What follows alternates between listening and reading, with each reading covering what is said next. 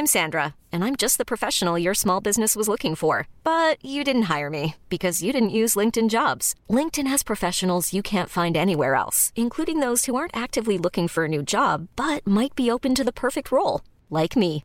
In a given month, over 70% of LinkedIn users don't visit other leading job sites. So if you're not looking on LinkedIn, you'll miss out on great candidates like Sandra. Start hiring professionals like a professional. Post your free job on linkedin.com/achieve today.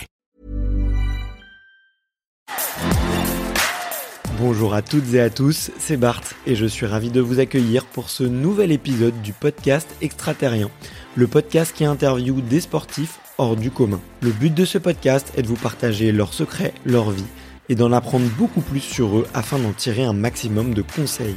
Donc si vous aimez le sport, l'aventure, le développement personnel ou que vous aimez simplement vous inspirer de personnalités remarquables, alors ce podcast est fait pour vous. Juste avant de commencer, j'ai quelques messages à vous faire passer.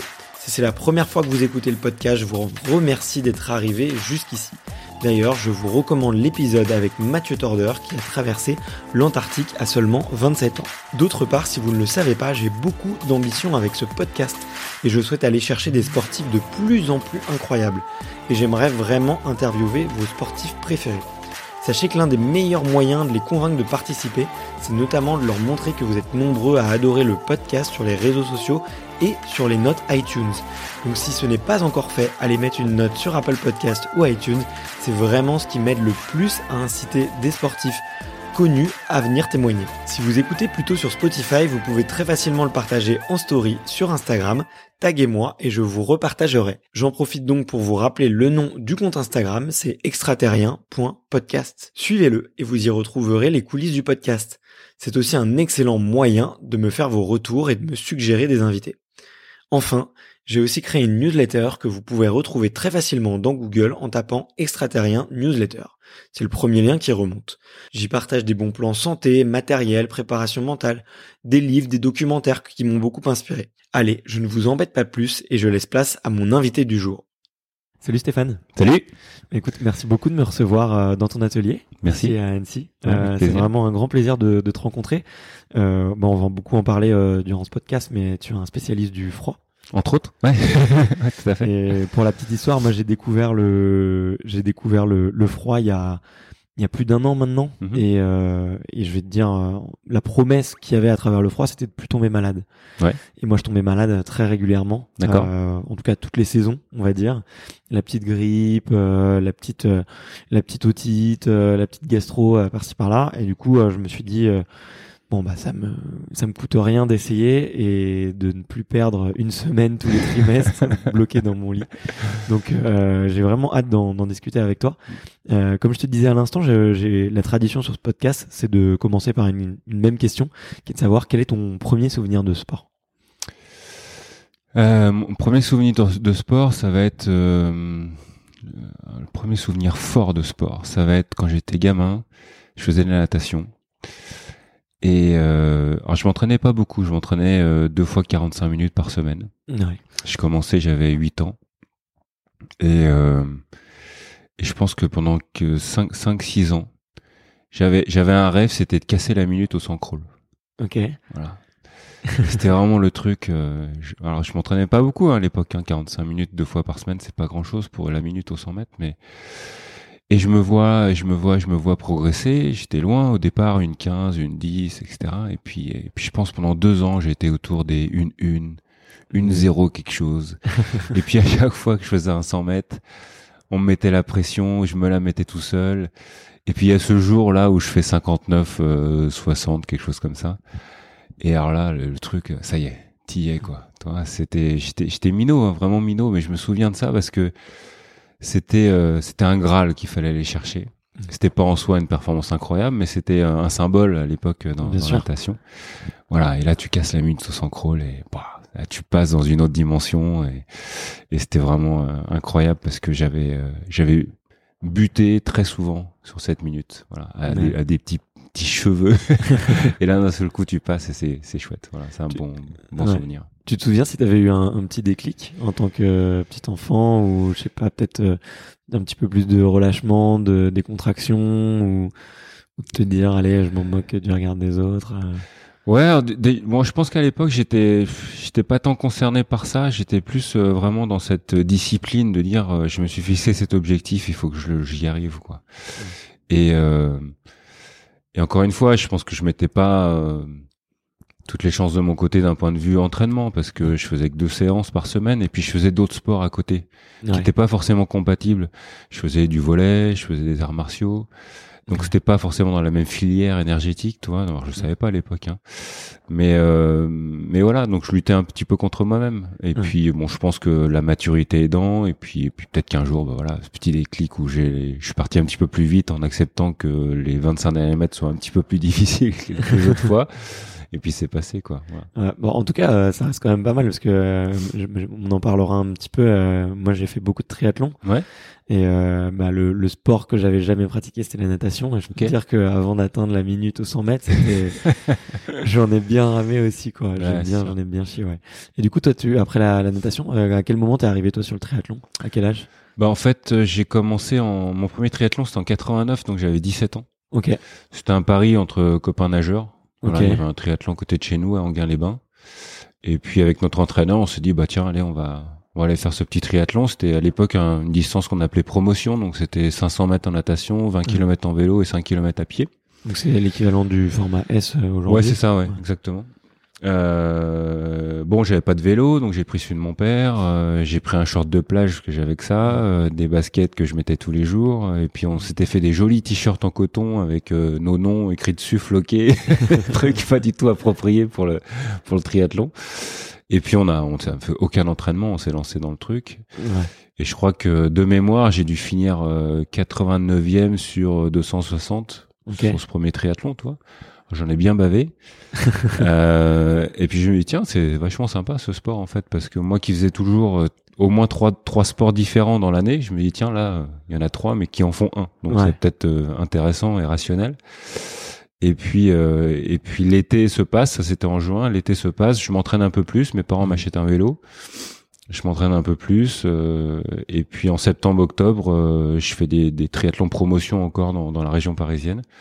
Et là, j'en gagne deux en fait. Ok. Donc je me dis tiens, il y a un truc à faire dans ce sport.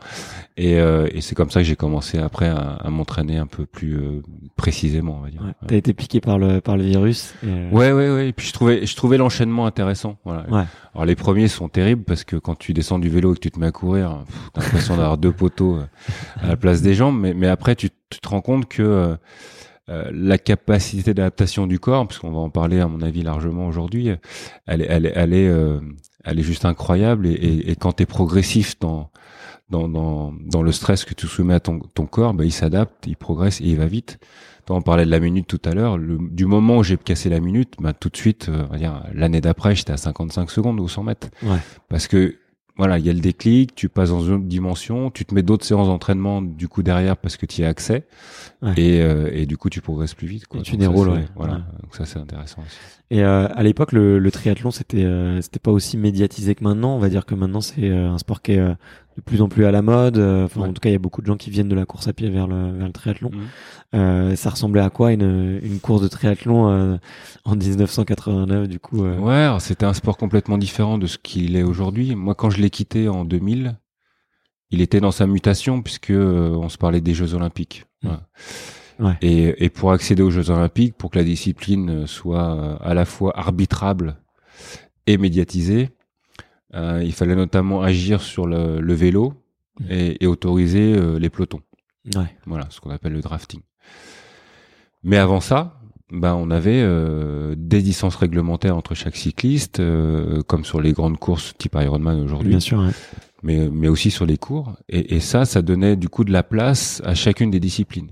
Mmh parce que bah aujourd'hui le vélo est quand même un petit peu enfin la performance individuelle sur, sur la partie vélo, vélo est un peu diminuée parce que si, si tu es intelligent, si tu es technique, tu te mets dans les bonnes roues, tu, tu mmh. sais accélérer quand tu dois prendre le paquet et, et, après tu peux dérouler quoi. Tu peux gérer ton effort euh, voilà. différemment. Ouais. Donc on a plus des, des, profils en tout cas sur les formats courts, on a plus des profils nageurs-coureurs ouais. avec des performances qui sont juste incroyables. Enfin les mecs courent à 29 au 10 000, ils nagent en 15-30 au 1500, c'est juste dingue par rapport à mon époque. Ouais. Euh, mais mais voilà, nous on avait, je pense, beaucoup plus d'heures et de temps euh, à essayer d'être des cyclistes. Mm. Surtout que moi, je venais de la natation, donc j'étais pas du tout cycliste. et c'est là où, où j'ai vu en fait que dans ce sport, l'accumulation aussi d'expérience et de kilomètres au fur, fur et à mesure des, des années Ouais. avait un vrai impact sur la performance. Voilà. Ouais. Donc ça ressemble à ça le triathlon. Puis après, d'un point de vue, d'un point de vue plus folklorique, on était rigolo parce qu'on avait des guidons un peu bizarres, euh, les guidons triathlètes en triangule, triangulaires. On n'avait pas de rajout à l'époque. On avait vraiment. Ouais. des euh, des guidons cornes de vache ou autres. Je me souviens de ces il y avait des roues lenticulaires en voiture en voilà. Et on était tous en maillot de bain sur nos vélos, euh, Ouais. avec des couleurs fluo. euh, les, les premières Oakley qui étaient des grands masques, machin. Donc là, on avait des allures assez euh, assez particulières, mais on aimait bien être connu triathlète aussi, Ouais. parce que c'était un nouveau sport et puis. euh, Il y avait un côté un peu, euh, un peu guerrier aussi. ouais, un peu pionnier, un peu guerrier. Les gens euh, a- avaient ce regard un petit peu, euh, pas d'admiration, mais d'étonnement sur ce- cette discipline finalement, tu vois. Ouais. Et, euh, et d'en faire partie, c'était assez excitant finalement. ouais. Ouais, ouais. Et, euh, et toi, donc, euh, t'as assez vite euh, gagné des courses. Je crois que t'as eu un, un, un sacré bon niveau. hein. D'ailleurs, euh, plus tard. euh, Ouais, j'ai fait ça en, en, en pro ou semi-pro euh, pendant cinq ans. Semi-pro parce que j'écrivais pour un magazine de triathlon en fait. euh, Ouais, pour Triathlète Mag, c'est ça Voilà, ouais. J'écrivais une dizaine de pages par mois. Euh, et puis, euh, alors j'ai jamais été euh, parmi les tout meilleurs, mais j'ai fait euh, équipe de France militaire, équipe de France universitaire. On a fait le championnat du monde. Et puis après, on va dire que j'étais dans les 20-30 meilleurs français quand il s'agissait de faire des championnats de France ou des coupes de France. Mais euh, mais mais j'étais aussi très lucide parce que j'habitais dans un coin, euh, j'habitais Salon de Provence à l'époque. Ok. Euh, je m'entraînais tous les jours avec Simon Lessing qui était euh, le champion du monde de l'époque. Ah ouais, carrément. Ouais. Voilà. Et puis et puis autour, il y avait des gens comme François Chabot, euh, Stéphane Poula, euh, Ouais. des, vraiment des Ah, des grands noms du triathlon. Ouais. voilà, puis, puis, puis des, des mecs avec de la classe quoi. Ouais. Euh, Vraiment, c'est des gens que j'admirais parce que ils étaient, ils étaient beaux à voir, euh, à voir courir, nager. Toi, Olivier Marceau aussi, quelqu'un que je côtoyais quand on faisait des petits stages à Fréjus. Ah voilà, c'est quelqu'un, Olivier. c'était, c'était beau de le voir quoi. C'était. Comment tu t'es retrouvé avec tous ces gens-là? Bah, en fait, euh, quand j'ai commencé à vraiment m'entraîner, euh, moi j'ai fait maths sup maths donc là c'était un petit peu compliqué. J'avais vraiment euh, un rythme un peu de fou parce que je me levais très tôt pour aller nager. Euh, J'allais en plus ensuite au lycée, euh, je revenais, je faisais du vélo, de la course à pied, puis après il fallait que je bosse parce que maths sup maths il faut faire deux trois heures quand même. Ouais, sur même, les cahiers. même un peu plus. hein. Je Bon, voilà, j'étais un petit peu en marge dans le sport parce que je faisais des études un peu poussées. J'étais un petit peu en marge dans les études parce que je faisais du sport un peu poussé. Bref, je faisais rien de vraiment très très bien. Donc maths bah, j'ai j'ai foiré les écoles que je voulais avoir, donc ça c'était attendu. Donc je suis parti en fac après. Ouais. Et là en fac, l'année de la fac, ça a été le rêve parce que j'avais tellement travaillé en maths sup, maths que euh, je suis pas allé beaucoup en fait. Cesse de Voilà. décompression. Voilà, exactement. C'est et puis je suis connu, pas hein. allé beaucoup, et puis puis ça déroulait quoi. Voilà. Ouais. Euh, donc on me prenait les cours, je, je potassais ça à la maison, j'ai de temps en temps pour passer les devoirs et voilà. Et, et donc j'ai vraiment pu m'entraîner cette année-là. Et, cette année-là, j'ai eu la chance d'être sélectionné en équipe de France universitaire. Ok. On avait les championnats du monde à Nantes. Alors j'étais un petit peu l'outsider, j'étais le, le, le- le sixième homme de l'équipe si tu veux, Euh, celui qui avait le moins d'expérience, mais euh, mais le jour de la course, bah, je fais deuxième français. Voilà. Ouais. Donc euh, je fais treizième, deuxième français. C'était une belle course, j'ai sorti la, la belle course. La course à pied c'était pas mon fort, mais là je fais un 10 000 super super correct. Et, euh, et du coup, bah, je rentre sur les listes d'athlètes de haut niveau. Je pars à- au bataillon de Joinville, qui était le, le petit corps, corps de, de, de l'armée à l'époque pour les athlètes Ouais. de haut niveau. Et puis bah là, je côtoie tous tous les gars que je t'ai mentionné quoi. Et donc, Ouais. pour moi, c'est vachement inspirant parce que euh, malgré tout, je suis un petit peu débutant dans, dans l'univers. Ouais. Et puis j'ai accès au stage d'équipe de France à Fort-Romeu, à, à Saint-Raphaël, et puis puis bah voilà, je côtoie des Olivier Marceau et autres. Et puis à ce moment-là, je décide de quitter la région parisienne, d'aller m'installer à Salon de Provence. Ok, ouais. Et puis en arrivant, je découvre que Simon y est, on est dans le même club, donc on s'entraîne tous les jours. Rétrospectivement, c'était peut-être pas la même la, la- la meilleure décision pour moi de m'entraîner tous les jours avec avec euh, Simon parce qu'il était vraiment très très fort. Ouais, s'entraîner Alors avec le meilleur, c'est vélo, ça ouais. allait, mais course à pied, ça me cramait quoi.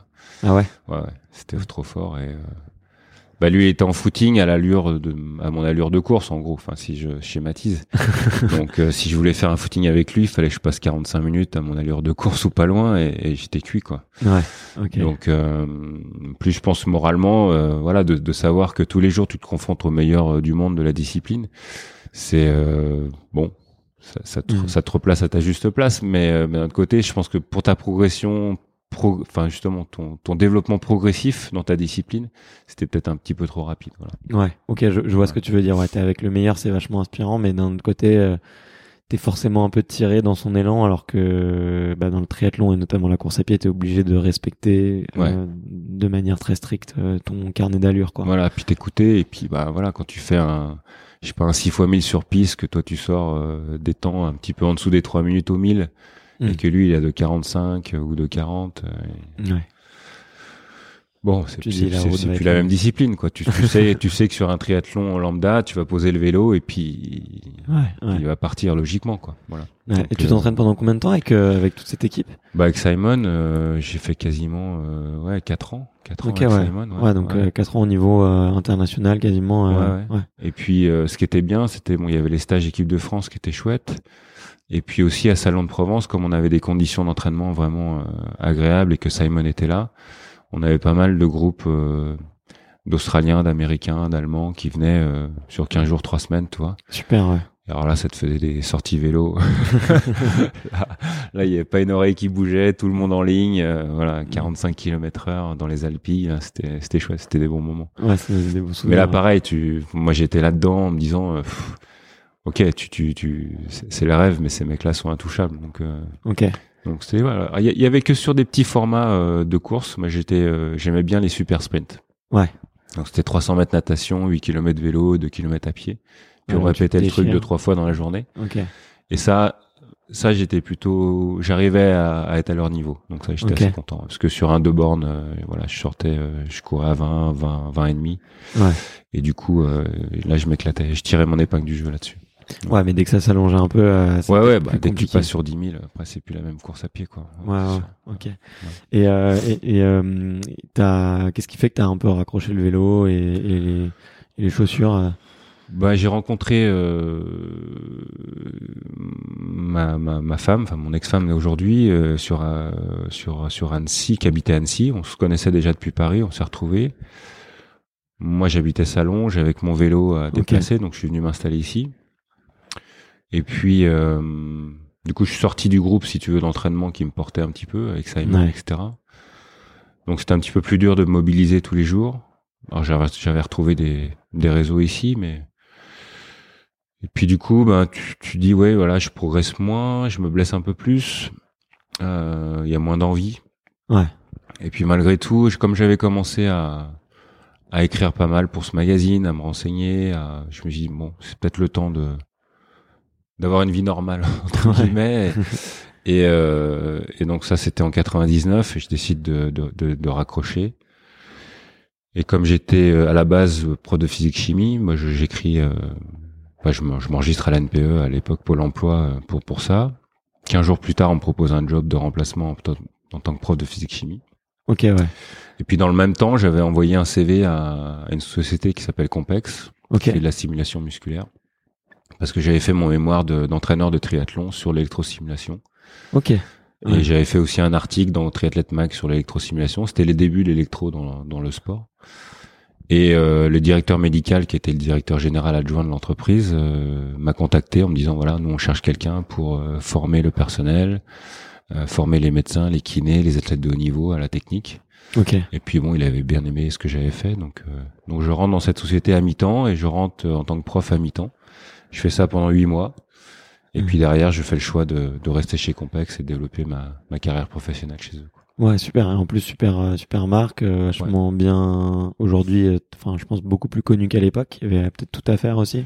Bah oui, disons qu'elle était, c'était, et toi c'est marrant parce que on parlait d'adaptation tout à l'heure et je, je connecte sur quelque chose là finalement. Ouais, je, je, je rentre dans cette société sur euh, sur mes premières compétences qui étaient euh, l'écriture et euh, ma connaissance de la physiologie que j'avais fait en autodidacte. Hein, j'avais appris ça pour euh, pour moi et euh, et et le, et le et le monde du haut niveau dans- Ouais. de- duquel je sors Et finalement, c'est ces leviers-là que je vais utiliser dans, mes, dans mon premier job. Parce que je vais aller voir toutes les fédés en France pour leur parler d'électro. Je vais aller voir tous les médecins, tous les préparateurs physiques, tous les athlètes de haut niveau. Donc je connais leur environnement, je connais le sujet dont, dont je parle. Et c'est comme ça que je fais mes premiers pas dans l'entreprise. Ok, ouais. Voilà. Ensuite, sur cette base de connaissances, mon patron de l'époque euh, me dit ben on a besoin de créer l'export, donc d'aller mettre en place des distributeurs à l'export. Hmm. Mais finalement, ces distributeurs, comme ils doivent mettre en place une nouvelle technique, ils ont hmm. besoin d'éducation, ils ont besoin de quelqu'un qui sait parler de l'athlète de niveau, euh, etc. Donc, donc j'apprends le business sur la base de ce que je connais. Donc, toi, à chaque fois, je j'élargis ma zone de confort, mais je me base sur quelque chose qui est, qui est déjà bien ancré, quoi. Voilà. Ouais. Donc, c'est vraiment progressif. Voilà. Ok jusqu'à euh, faire un MBA euh, et puis euh, puis ensuite piloter une partie de sa société huit ans plus tard quoi. Ok, ouais, génial. Et si, si on passe un peu, bon, on parlait un peu de les méthodes de vente et, de l'expertise mmh. juste avant de commencer ce podcast. Le toi ton expertise, enfin sur l'électrostimulation, j'imagine qu'au début c'était vachement empirique.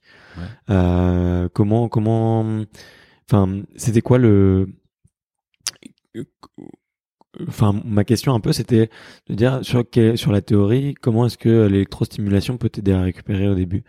J'ai toujours eu du mal à comprendre à euh, ce point-là. Ah sur la récupération. Bah, disons qu'il y, a un effet mécanique de de, de la ce qu'on appelle le switch musculaire. Donc c'est un espèce de une contraction très brève du, du muscle. Et du coup tu euh, tu crées ces contractions euh, je crois de mémoire c'est 8 par seconde. Ok et, euh, et du coup tu, tu as un effet hyperémiant. Ok. Euh, donc avec cette fréquence d'impulsion de 8 Hertz, donc 8 impulsions par seconde, tu as 8 switches, 8 switches, et, euh, et du coup tu as 8 fois une, une compression de ton réseau vasculaire intramusculaire. D'accord. Relâchement, compression, relâchement, compression, relâchement. Donc ça fait un effet de pompe qui va accélérer le débit sanguin et qui va du coup évacuer toutes les toxines, favoriser les échanges entre le sang euh, oxygéné et le muscle chargé de déchets, etc. Donc accélérer les échanges. Et puis ensuite, tu vas dans cette phase de dans ce programme de, de récupération réduire la fréquence pour aller vers des fréquences plus de relâchement. Où là, on arrive sur des fréquences de une secousse par par seconde à la fin pour du coup venir relâcher les fibres. Voilà. Donc tu as un effet d'abord drainant, j'évacue. Et puis plus ça va, plus plus tu crées ce, relâchement. Et au milieu, tu as une phase où tu vas euh, insister sur le. Euh, j'ai quand même la mémoire qui revient. Insister sur le le relargage des endorphines. Voilà. T'as une autre fréquence qui est autour des 5 Hertz, qui est de 5 secousses, 5, 5 secousses par seconde, qui va lui relâcher les endorphines pour lutter contre la douleur musculaire, etc., etc. Ok, passionnant. Voilà un petit peu comment ça se passe. Après, sur la partie contraction musculaire, bah là aussi, tu joues avec la fréquence de ton impulsion mmh. pour aller euh, stimuler les différentes fibres musculaires en fonction de leur euh, leurs besoins de contraction. Ok, ouais. Plus tu es dans des hautes fréquences, plus tu as des fibres rapides, type rapide. Plus tu as des fréquences basses, plus tu vas stimuler des fréquences euh, de, de, de fibres lentes. Voilà. Donc en fonction de ta spécialité ou de ce que tu veux développer dans ta qualité musculaire, tu vas adapter ton programme. Quoi. Ok. Et du coup, c'était pour euh, pour quel type de, de sportif que vous le recommandiez? Alors à la base, il faut savoir que l'électrostimulation, c'était une méthode de rééducation. Ouais. Voilà, c'était une méthode médicale qui visait à rééduquer euh, une partie musculaire et notamment le, le on va dire le l'approche la plus connue, la plus fréquente, c'était en, en, cas de reconstruction d'un ligament croisé antérieur, par exemple. Ben, avant mon opération et après l'opération, je vais pouvoir faire un travail musculaire ciblé sur mes quadriceps, les, les plus gros muscles de mon corps, pour éviter la fonte musculaire, éviter la perte de force avant l'opération et reprendre très vite après. D'accord, ok. Ouais. Parce qu'à l'époque, quand tu faisais une ligamentoplastie euh, du croisé antérieur, tu pouvais quasiment pas bouger. Aujourd'hui, tu marches tout de suite, mais avant, tu bougeais pas pendant pendant quelques semaines, quelques mois. Donc, tu avais une atrophie. Et l'électrostimulation locale te permettait de lutter contre ça. Donc, si on pouvait lutter contre l'atrophie, on a dit, bah, on peut peut-être développer des muscles de sportifs sains. Ok. Et c'est comme ça que c'est venu dans le sport. D'accord, ok, ouais, super intéressant, ouais. Et du coup, pour ces sportifs-là, ça va être euh, effectivement de la récupération après de la blessure euh, euh, et euh, de la récupération musculaire euh, normale pour pour des gens peut-être qui font des, des sports plus d'endurance ou. Ouais, ça peut être tous les sports, endurance, force, résistance. mais il faut aussi voir que ça permettait aux sportifs de d'avoir un petit peu plus de charge d'entraînement musculaire sans forcément plus stimuler euh, le système nerveux. Ouais. Parce que quand tu décides de contracter un muscle, c'est ton système nerveux qui envoie les impulsions. Et, à force de répéter ça, ça, ça, ça te fatigue au niveau du système nerveux central. Donc là, on pouvait euh, travailler la qualité musculaire en court-circuitant le système nerveux. Ouais, Voilà. ok, Donc, ouais. Tu te rajoutes de la charge au niveau local, mais tu te fatigues pas forcément plus nerveusement. Ouais, et ça c'est hyper important pour les gens qui font de la force parce que Exactement. effectivement au bout d'un moment ça t'as des neurones qui, qui Voilà. passent sûrement quoi. Ah, super intéressant, super intéressant. Euh, je j'avais jamais bien compris, tu vois, les fondements de Ouais, tu l'électrostimulation. à ma mémoire. Près de 20 ans, tout ça. Là, on va on va venir un petit peu sur tes sur tes sujets de, de spécialité, mais en tout cas c'était euh, vraiment hyper intéressant parce que là en ce moment je moi je me mets au CrossFit Mhm. et je, je vois énormément de Enfin, je, je vois que le complexe est très très présent euh, chez les crossfitters et, et effectivement il y a ce côté récupération, ce côté travail, Ouais. euh, comment faire du travail en plus. Donc euh, ça me plaît. Et euh, j'ai une dernière curiosité par rapport à ça. Euh, tu sais comment est-ce que ça c'est venu euh, dans les salles de sport carrément? Parce qu'on maintenant on voit des espèces de gilets Ah, un les peu trucs humides corps entier, là. ouais corps entier et tout et qui font euh, c'est pas du tout la même technologie ça Si, si, si, si, ça va Si. être la même. Être de l'électrostimulation aussi. ouais c'est l'électrostimulation Alors comment ça vient ça Ça vient de notre souhait de société d'avoir des résultats rapides avec peu d'efforts. ok Voilà. Et, et, et du coup, euh, à mon avis, hein, une mauvaise perception de ce qu'est l'électrostimulation, parce que quand je te parle de travail musculaire de l'électrostimulation, c'est pas un truc où tu peux être devant ta télé euh, avec ta avec ta bière et puis puis faire travailler tes muscles. C'est quelque chose qui est tellement engageant en fait. Ouais. C'est-à-dire que c'est douloureux. C'est un vrai travail musculaire très profond si tu veux bien le faire. hein. Mhm. Si tu fais de la récup, c'est autre chose. Mais si tu veux l'utiliser pour renforcer ton corps, sculpter ton corps, c'est un vrai travail. Ouais. C'est- aussi compliqué que d'être dans une salle de muscu. Mhm. Mais on a détourné le truc, comme souvent dans nos sociétés, parce qu'on veut des choses rapides. On veut Ouais. pas laisser le temps au corps de s'adapter. On veut pas laisser le temps de mettre en place les actions pas à pas pour obtenir des résultats. Non, on veut vite. Ouais. Donc quand on veut vite, ben on fait des choses comme ça qui permettent de simuler le corps dans l'entier. Forcément qu'on va pas pouvoir mettre des intensités importantes parce que ce serait pas supportable. Et donc les résultats vont être intéressants sur des gens qui font jamais de sport Ouais. parce que du coup on va stimuler les muscles, donc on va avoir des effets euh, sur les premières semaines. Mais si vraiment tu veux dans un travail euh, qualitatif, euh, efficace, performant, hein, on se parle d'autre chose. Ouais, ouais. Mais c'est, euh, j'ai un, j'ai un très bon copain euh, qui écoute souvent le podcast et qui est lui qui est préparateur physique aussi. Et il Mhm. m'a dit effectivement exactement ce que tu me disais, c'était que sur 10 séances, quelqu'un qui a jamais fait de sport, t'as un vrai, vrai impact que peut-être si sans ça, on n'y aurait sûrement pas eu.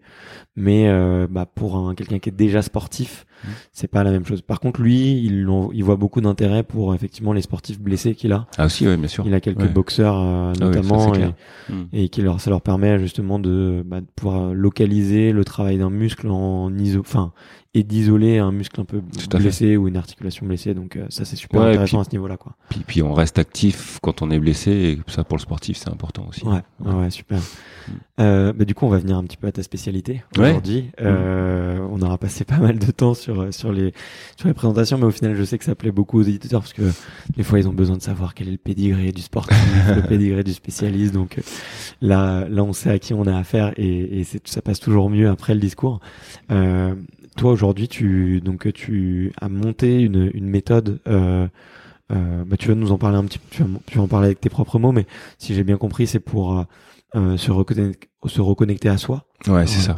Et, et ouais. ça passe par le froid euh, Ah, ouais. en partie En partie, ouais. est-ce que tu peux est-ce, bah, est-ce que tu peux nous dire un petit peu quel a été ton ton cheminement de pensée et quel a été ton chemin vers, euh, vers vers ça à peu près? Ouais, alors bon, si, si on revient à l'origine, euh, à l'origine c'est une lecture, c'est l'alchimiste, mais quand j'étais Mhm. gamin, D'accord. J'avais peut-être, euh, je sais plus, j'étais ado en fait. Voilà, je tombe sur ce bouquin, je le lis, euh, et ça parle de légende personnelle, ça parle de chemin de vie finalement, et et, et je me dis ben ok, donc ça veut dire que pe- peut-être qu'on est ici pour quelque chose, peut-être qu'on est aussi ici pour faire quelque chose, pour servir quelque chose de plus grand, de soi, plus grand que soi. Et, euh, il, est, question aussi des signes dans, ce- livre. Euh, Qu'est-ce que la vie m'envoie comme indication qui me permettent de, m'orienter dans la vie finalement? Et puis euh, ma première partie de vie, on va dire, a été très simple parce que j'ai pas eu l'impression d'avoir des choix à faire. Quand je devais me réorienter, les choses venaient tout de suite Quand j'ai arrêté ma carrière de triathlon, en 15 jours, je trouve deux boulots. Et puis, six mois plus tard, je sais qu'il y en a un qui m'appelle très fortement, donc j'y vais. Et puis, et puis, coup de chance, on me propose d'évoluer dans cette société, et ainsi de suite, ainsi de suite. Voilà. J'ai jamais demandé, j'ai plus euh, saisi l'opportunité qui se présentait. Et puis, euh, et puis je fais 20 ans dans l'industrie en tant que patron de marque ou patron de société, et, et donc je manage des gens. Euh, je vis moi aussi, surtout sur la dernière expérience, des situations pas simples pour moi. Mhm. Je travaille pour des Japonais qui euh, qui me renvoient euh, aucune espèce de, de, feedback sur mon travail, aucune espèce de reconnaissance ou même de besoin d'amélioration des choses. Donc je sais pas en fait ce qu'ils pensent. Pourtant j'y vais tous les quatre, tous les trois quatre mois. Ah ouais, faire des rapports, etc. Mais j'arrive pas à lire, j'arrive pas à entendre ce qui ce qu'ils trouvent bien. J'entends leur empressement, mais j'entends pas euh, comment on peut travailler ensemble pour améliorer. Du coup, j'ai des équipes ici, j'ai une douzaine de personnes euh, et, et j'arrive pas à leur faire non plus un bon feedback. Donc, je deviens mauvais en fait. Je deviens un mauvais manager, vraiment. C'est fou euh, l'importance de comprendre sa mission. Ouais, ouais, comprendre, je, comprendre ce que les, les gens pensent de soi et de ça m'a pris du temps d'accepter de, de me dire t'as été mauvais en fait. Mais mais, ah, tu le sais pas vraiment. non, sur le coup, je, je sais pas. Le seul truc que je sais, c'est que je tombe malade deux fois. Ouais. Euh, avec des trucs assez euh, gênants qui qui m'amènent à me faire opérer, etc. Et là, je me dis bon, ça, ça va plus là. Si, si le corps me lâche, euh, je sens bien que voilà, j'arrive pas à mobiliser euh, comme je veux les équipes. Euh, pour moi, mobiliser, ça veut dire euh, mettre en place un certain bien-être au sein de l'équipe, qu'on a envie de faire les choses ensemble, qu'on a envie de partager, qu'on a envie et, et, et, que chacun ait la possibilité d'être le meilleur de soi. voilà. Donc mon job de manager, ça a toujours été de rassembler les éléments qui font que les gens qui travaillent avec moi peuvent être à leur top de performance voilà, et prendre du plaisir dans ça. Et là, j'y arrive pas. Il y a beaucoup de départs, je recruter en permanence, etc. Bref, donc je me dis bon ça va pas. Euh, si, si même moi en plus au niveau physique ça, ça commence à se dérégler, c'est qu'il y a quand même un signe là pour le coup qu'il faut réajuster des choses. Et donc euh, suite à ma deuxième opération, je vais voir un, un, praticien euh, de médecine, euh, on va dire chinoise ou traditionnelle, pour m'aider à évacuer tous les produits de la l'anesthésie et autres, et puis récupérer plus vite. Ok. Et quand je ressors de son cabinet, je m'assois dans ma voiture et, j'ai un flash qui dit euh, médecine chinoise. Je sais pas pourquoi. Alors je m'y intéressais quand j'étais plus jeune, j'avais acheté des bouquins là-dessus, etc. Et je me revois, je suis sur le parking, je, je, je prends mon iPhone, je tape médecine chinoise Annecy, puisque c'est là que j'habite. Et là, je trouve une école de médecine chinoise à 2 km de chez moi, que je connaissais pas, euh, qui commence un cursus, nouveau cursus de 4 ans, euh, deux mois plus tard. Les inscriptions sont presque closes j'appelle, j'ai rendez-vous avec la directrice de, l'école euh, quatre jours plus tard et je m'engage. Ok. Voilà. Ah ouais, donc ça et c'est tellement, c'est tellement fulgurant, tellement fort que je prends même pas le soin de d'en parler à, à, mon ex-femme. Ok, ouais. Donc je, je m'inscris et je lui dis voilà, je me suis inscrit. Boum. C'était un petit peu compliqué, mais mais mais euh, rétrospectivement, j'aurais peut-être fait les choses différemment. Mais mais l'appel était tellement fort que je me lance là-dedans. Et du coup, ça commence à je, je m'investis complètement dans cette étude du, développement personnel entre guillemets, en tout cas de dire finalement qui nous sommes, comment on fonctionne, de quoi on a besoin, et, et, et, et c'est quoi ce jeu en fait qu'on est en train de vivre ici quoi. Ça sert à quoi Voilà. Et voilà, donc je fais ma médecine chinoise. Ensuite, je vais faire du coaching systémique. Donc ça, c'est l'observation des schémas en fait qu'on qu'on réplique dans différentes situations et comment on peut utiliser ces schémas ou les ajuster pour trouver nos réponses. Et puis petit à petit, euh, j'arrive vers la respiration, j'arrive vers le yoga, j'arrive vers euh, euh, Wim Hof, voilà, le froid. Euh, un copain m'en parle, je trouve ça incroyable en fait de prendre des bains avec des glaçons. Moi, j'ai peur du froid. j'ai une blessure de, de, plus jeune où je m'étais, j'étais face à, un lac gelé avec un chien immergé dans, dans l'eau glacée parce qu'il était passé à travers la glace il n'arrivait pas à sortir, il hurlait à la mort. On était euh, une dizaine de, de badauds là à regarder ce chien euh, se bouger alors qu'on nous on pouvait rien faire. Dès qu'on mettait un pied sur la glace, ça cassait. Euh, les gens qui disaient non mais avancez pas, vous allez mourir si vous êtes tombé dans l'eau, etc. Enfin bref, le chien s'en sort au bout d'un quart d'heure. Moi je repars courir, je me dis mince, si c'était un enfant c'était pareil, on était Ouais. pareil, au- aussi impuissant que ça. Et le chien s'en sort, s'en sort alors que l'enfant sera- serait peut-être pas sorti. Peut-être, ouais, peut-être, ouais. Et, et donc, quand mon pote me dit, bah, moi, je prends des bains avec des glaçons, tu devrais regarder ce truc de Wim Hof. Bam, c'est cette image-là qui revient, et je me dis, ok, donc on va y aller, quoi. Donc, je commence à faire avec l'application en ligne, et puis je fais mal, forcément, parce que plutôt que d'essayer d'élargir ma, ma zone de confort, je vais me mettre en inconfort. Ouais. Et donc, euh, ben, en tant que sportif, la douleur, je connais. Donc, euh, j'y vais avec le morceau de bois entre les dents, et puis je contracte tout, et puis je me dis voilà, une douche euh, d'eau froide, c'est c'est une minute. Au bout d'une minute, je vais pouvoir ressortir. Ouf, ouf, tant, tant mieux. Mais j'ai rien appris en fait. Ouais. Et donc, je me dis bah ok, je vais aller voir, euh, je vais aller voir le processus de d'instructeur que euh, ce que ça dit, et je m'inscris. Je, je fais les deux week-ends, et après cette semaine en Pologne avec avec Wim, et puis euh, un monsieur qui s'appelle Casper Van Meulen, là, qui, qui est l'instructeur chef de, de, de Wim Hof, et qui apporte tout le côté rationnel, théorique, scientifique sur Ouais. cette méthode, qui est passionnant. Et, et du coup, on, on ressort, euh, parce qu'on a une trentaine à passer l'instructorat, on ressort à la fois avec euh, ce sentiment d'avoir vraiment euh, élargi notre zone de, de confort. C'est Mhm. vraiment important pour moi de dire j'ai trouvé du confort dans l'inconfort. C'est-à-dire que j'ai j'ai pas forcément seulement fait le pas dans en dehors de ma zone en expérimentant quelque chose, mais j'ai vraiment élargi cette zone et maintenant euh, cet aspect-là fait partie de mon confort. Voilà. Je suis capable de retrouver du confort comme je veux dans, dans un bain glacé. quoi.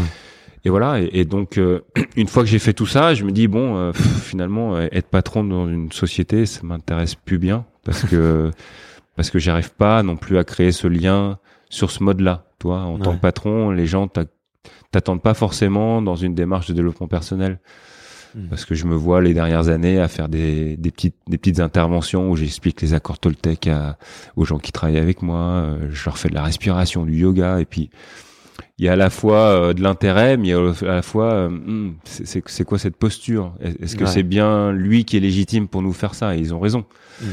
Donc je lui dis bon ok, donc il faut peut-être que je me lance dans autre chose et euh, donc je mets tout en ordre avec les japonais, je leur trouve un distributeur etc avant de partir et puis euh, et puis derrière je me dis bah ok je vais je vais me lancer donc je regroupe toutes mes méthodes. Euh, j'ai été voir aussi un truc hyper intéressant que je pourrais te recommander, euh, c'est euh, dans, dans dans les interviews futures. Mais c'est un monsieur qui s'appelle Ralph Hippolyte qui a créé euh, Action Type. Et Action Type, c'est euh, une manière de, de comprendre comment on, on fonctionne physiquement et cognitivement euh, de manière préférentielle. D'accord. C'est-à-dire euh, ce qui nous donne accès à, à la meilleure version de nous-mêmes, pour reprendre l'expression que tu as mentionnée tout à l'heure, et, euh, et ça avec le moins d'énergie possible euh, en sortie. Voilà. Qu'est-ce qui ah, est génial. fluide en fait Ah, mais ça, ça m'intéresse. Ouais. Et du coup, euh, ça vient compléter euh, une autre méthode que j'ai, enfin pour laquelle je suis certifié, qui est le MBTI, qui est un questionnaire assez connu sur La détermination ouais. de ta personnalité innée, on va dire. Et je rassemble tout ça et, euh, et j'ai créé ce lieu en septembre avec, comme tu le vois, un bain froid, un tatami, une zone de tatami parce que je veux travailler le corps, Ouais. et puis une zone sur laquelle on est assis, euh, assise aujourd'hui euh, pour travailler la partie mentale cognitive sous, sous forme d'échange. Mais une séance de coaching pour moi, c'est euh, forcément du corps, de la respiration et du travail mental. Ouais. Parce que euh, on est dans un monde euh, essentiellement euh, mental justement, cognitif, rationnel, logique. On nous a appris à, ça, à faire ça depuis tout petit. À Mhm. l'école, on reste assis euh, 7-8 heures à, à travailler cette partie euh, préfrontale de notre cerveau.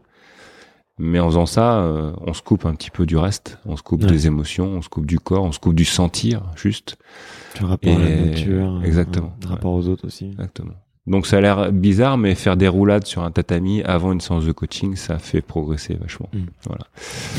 voilà. Donc donc voilà voilà un petit peu le cheminement. Et puis aujourd'hui, ben je, je, je, je suis pas sur une méthode. Je, je, suis- sur quelque chose que que j'adapte en fonction des gens qui viennent me voir. Ouais. Et puis en même temps, euh, grâce à ces personnes-là, je découvre aussi Ouais. parce que chaque séance est différente, chaque chaque chose est connectée différemment. Et donc moi je je cherche aussi. Ah ouais, bien sûr. Donc euh, avec les personnes qui que je coach, que j'ai le plaisir de coacher, on, on cherche ensemble, voilà, et on avance ensemble. Ah génial, génial. Euh, vous voyez, il y a du coup là j'ai un, un, millier de questions, mais juste avant pour les, les auditeurs qui connaissent pas, euh, Wim Hof c'est un, un, néerlandais ouais. qui s'est fait connaître euh, au courant des années 90, début des années 2000 il me semble, mm. et qui a plusieurs records du monde à son actif sur euh, des performances faites avec le froid. Donc je crois qu'il y a euh, nager sous la glace, je crois qu'il y a grimpé certaines montagnes en slip, ou, mm. voilà. Mm. Dans l'Everest, ouais, pas jusqu'en haut, mais quasiment jusqu'en haut. Et, euh, et, voilà, il s'est notamment fait connaître parce que euh, il y a eu des études médicales sur son corps, effectivement, que par la force du mental et qu'il avait travaillé avec le froid. Tu vas nous dire un petit peu, tu vas nous expliquer un peu plus en détail. Il arrivait à tuer certaines bactéries à l'intérieur de lui et qu'il arrivait à, euh, à développer une, à prendre le contrôle de son corps en fait. Mmh. C'est un petit peu ça. Ouais. Euh, donc voilà, petite précision euh, par rapport à ça, ceux qui voudront aller chercher euh, pour les auditeurs qui ne connaissent pas euh, aller regarder, c'est assez impressionnant. Euh, toi, du coup, qu'est-ce que tu qu'est-ce que tu as retenu euh, de ce travail avec euh, avec le froid euh, Qu'est-ce que tu en qu'est-ce que tu en tires aujourd'hui Et pour un quelqu'un qui est complètement débutant, euh, qu'est-ce que qu'est-ce qu'il peut aller chercher au, au début et qu'est-ce qu'il peut aller trouver par par le travail avec le froid en fait, tout mmh. simplement. Alors, il y a effectivement le travail avec le froid, mais euh, il faut pas s'arrêter à cette partie-là. C'est celle qui est la plus visible, la plus spectaculaire. Euh, spectaculaire. Donc c'est celle qui fait venir les gens aux ateliers. Donc, je, je, vais prendre un bain froid à 2 degrés avec des glaçons. Mm. Mais finalement, euh, tout le travail de respiration, déjà, va être juste important de, de, bien connecter, bien savoir respirer, bien comprendre ce qui se passe dans la respiration, quels sont euh, les échanges gazeux qu'on va mettre en place et pourquoi. Euh, et ensuite, quel est l'impact de la respiration sur le système nerveux autonome, celui qui mmh. gère euh, la plupart de nos processus physiologiques de vie et de survie. Mmh. Mais tu peux nous expliquer un peu euh, cette partie-là? Ouais, bien sûr. Euh, le système nerveux autonome, donc il a, il a deux grandes branches. Il a une branche, on va dire sympathique, qui est, qui est plutôt dans le domaine de l'action. Mmh. Tout, tout ce que je vais mettre en place pour agir va, va, va, va connecter ce système nerveux tout ce que je vais mettre en place pour récupérer, pour me reposer, pour me relaxer, va mettre en place son pendant qui est le parasympathique. Ouais. Et donc, ce système nerveux autonome, comme, comme, comme il est défini, il est autonome, c'est-à-dire qu'il se déroule sans nous par rapport à des schémas acquis au, au fur et à mesure des, des années et des années de l'évolution de l'homme. Des réflexes. Ouais. Euh, simplement, l'environnement change. Ouais. Et donc, la capacité de ce système nerveux autonome à s'adapter aux environnements euh, extérieurs proposés. Hiring for your small business? If you're not looking for professionals on LinkedIn, you're looking in the wrong place. That's like looking for your car keys in a fish tank.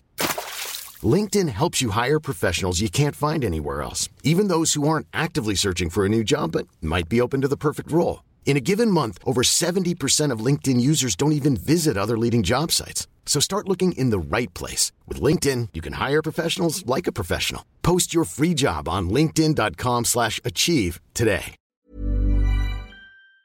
Et, et la clé. Mmh.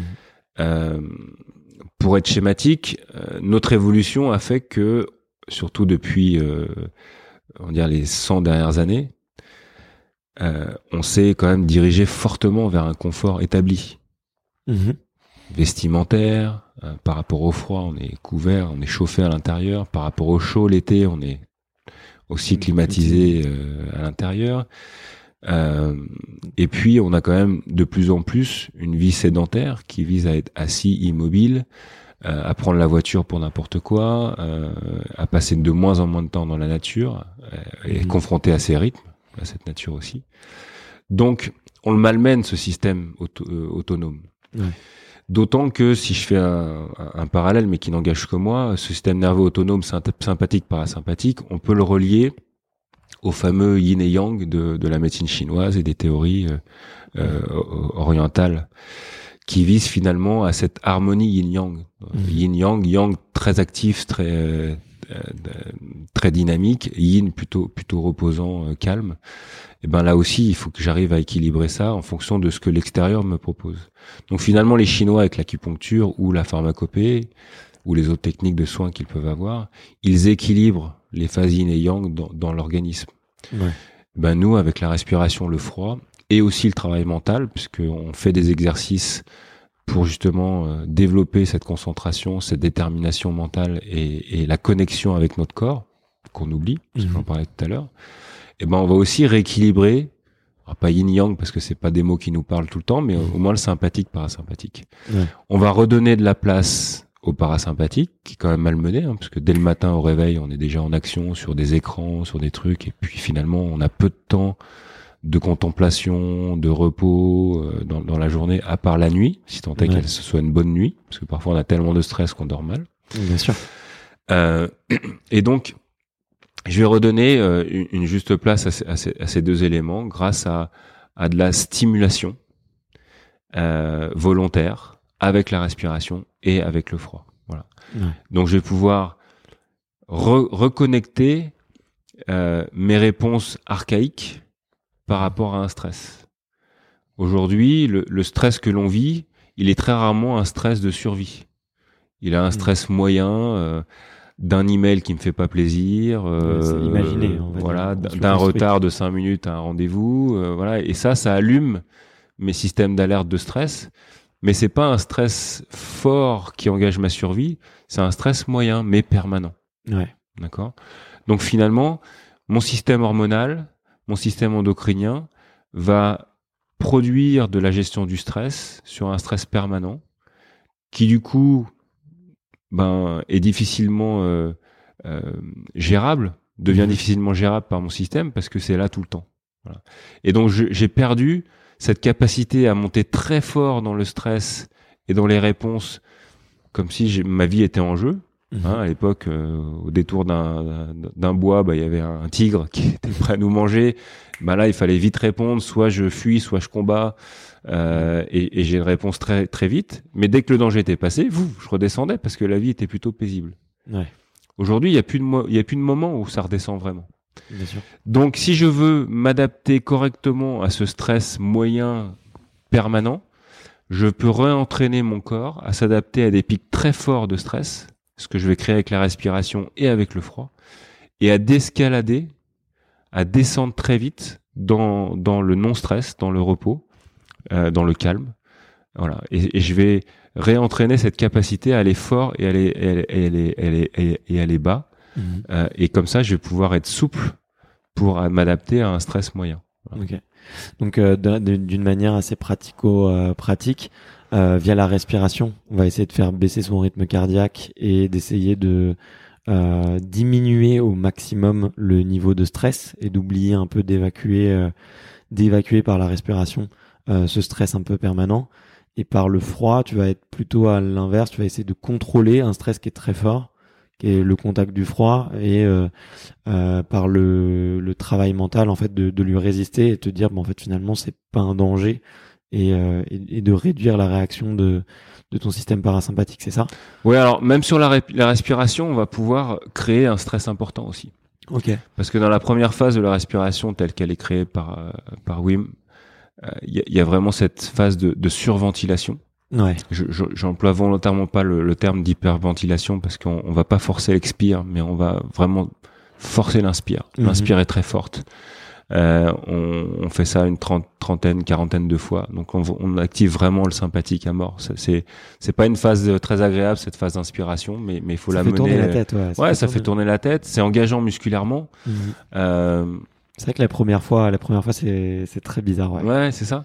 Donc là déjà, on, on, active très fort le sympathique, mais juste derrière, on fait une rétention poumon vide la plus longue possible en, en, ayant des pensées positives, agréables, et puis des sensations, une fois qu'elles sont euh, acceptées, qui sont aussi très agréables, où là, du coup, je me plonge dans du parasympathique. Donc là aussi, sur cette respiration, je monte très fort dans le mmh. sympathique, et je vais mmh. très loin dans le, dans le parasympathique. Donc je retravaille cet élastique. Et dans le froid, effectivement, tu l'as dit, je rentre dans le bain froid. Déjà, je suis volontaire, donc ça c'est déjà une mm. détermination mentale euh, importante. Euh, mais quand je vais m'immerger dans le froid, bah faut pas se mentir, le froid ça fait mal. Mm. Donc donc j'ai une réaction première qui est euh, reptilienne de survie qui dit bah, va-t'en ou, ou, ou, combat. Et comme je suis volontaire dans cette dynamique, effectivement, je vais réapprendre à me mm. relâcher, à baisser mon rythme cardiaque, à allonger ma respiration, à prendre de la distance aussi avec les sensations pour juste les observer mais pas les élaborer plus, pas les nourrir, d'accord? Mhm. Je vais voir cette enfin mettre de la distance avec cette douleur périphérique sur mon corps mais mais pas forcément me dire oh là là, je, je vais perdre un bras ou je vais perdre un doigt parce que c'est trop froid, etc. Toutes les élucubrations mentales qu'on pourrait avoir. Et donc là aussi, je vais faire ouf, gros pic et hop, je redescends. Et on peut même s'amuser, du coup, une fois que c'est stabilisé, à, à bouger dans l'eau froide, parce que le simple fait de bouger, ben, je vais recréer un stress. Euh, et puis je peux allonger la durée, je peux faire plusieurs bains. Voilà. Après, je, je rentre dans une vraie dynamique d'entraînement sportif finalement où je vais apporter un, un- un- un- une sollicitation, un stress progressif. Mhm. Hein, c'est la, la clé, elle est dans la progressivité Bien pour qu'il y ait adaptation, que ce soit progressif. Où petit à petit, j'élargis cette zone de confort. Euh, voilà. Et c'est comme ça que Wim arrive à faire euh, des 1h55 dans un bain froid, parce que ça fait des années qu'il se prépare dans cette logique. En rajoutant euh, minute après minute. Voilà, euh, c'est ça. Mm. Après, nous, dans notre quotidien, on n'est pas obligé de faire ça. Déjà, si on fait une petite douche froide tous les jours, dans la bonne attitude, c'est-à-dire pas en luttant contre le froid, mais en, en acceptant, en regardant, et puis peut-être qu'un jour on fait chaud froid, chaud froid, chaud froid, peut-être qu'un jour on fait froid direct, peut-être qu'un jour on fait chaud d'abord, froid après, peut-être qu'on va allumer, allonger un petit peu la durée. Enfin bref, tout un tas de petits paramètres qu'on va pouvoir faire évoluer Mhm. pour justement que la réponse adaptative soit un petit peu différente et que ça vienne nous renforcer. Et alors, on Mhm. sera aussi plus résistant, plus adaptatif par rapport à des pathogènes ambiants, par rapport à, à une grippe, à du froid euh, extérieur, etc. Et, et c'est ainsi qu'on renforce son système immunitaire. Ok, super. Mais euh, du coup, je, bah, je, je résume euh, ou je, on va dire, je reformule pour euh, pour un débutant et tu me diras si c'est si ça peut être intéressant. Si on a envie de renforcer son système immunitaire, par exemple, on peut se faire tous les matins, euh, euh, on va dire 40 respirations en inspirant très fort Mhm. et juste en expirant normalement. Mhm. À la fin de ces 40 respirations, on va vraiment, il faut inspirer très fort. hein. C'est c'est puissant de le dire. Peut-être au début, on sent un peu les doigts qui chauffent, Ouais. euh, peut-être un Des petit picotements, la tête qui tourne. Tête euh, un peu qui tourne. Euh, parce qu'on est suroxygéné le cerveau et, et à la fin de ces 40 on va vider entièrement ses poumons Ouais, on laisse l'expire se dérouler. Ouais. On, On- va pas non plus forcer, mais on- Mm. parce que sinon on va activer du sympathique. Donc là, on va juste laisser Ouais. le laisser l'air sortir des poumons et on va bloquer. et on va bloquer faire une apnée Ouais. euh, qui euh, bah, au début va être très courte parce qu'on n'a pas l'habitude d'être poumons Mhm. vides euh, entièrement et, euh, et suite à ça bah effectivement essayer l'exercice de la douche froide Euh, au début bah peut-être euh, une quinzaine de secondes Mhm. et puis essayer de, ra- de rajouter euh, 5 secondes tous les jours petit à petit et surtout l'important c'est effectivement comme tu le disais d'accepter le froid en fait il faut pas essayer de se, de de de se raidir et de souffler vite et de enfin de d'avoir le cœur qui s'emballe mais plutôt de dire ok c'est pas grave je me détends euh, même si c'est euh, très très froid je me détends et je j'accepte ce qui est en train de m'arriver et au final bah, on se rend compte en le faisant quelques jours bah, que euh, qu'effectivement les, les, les 10-15 premières secondes sont assez stressantes Mhm. euh, Mhm.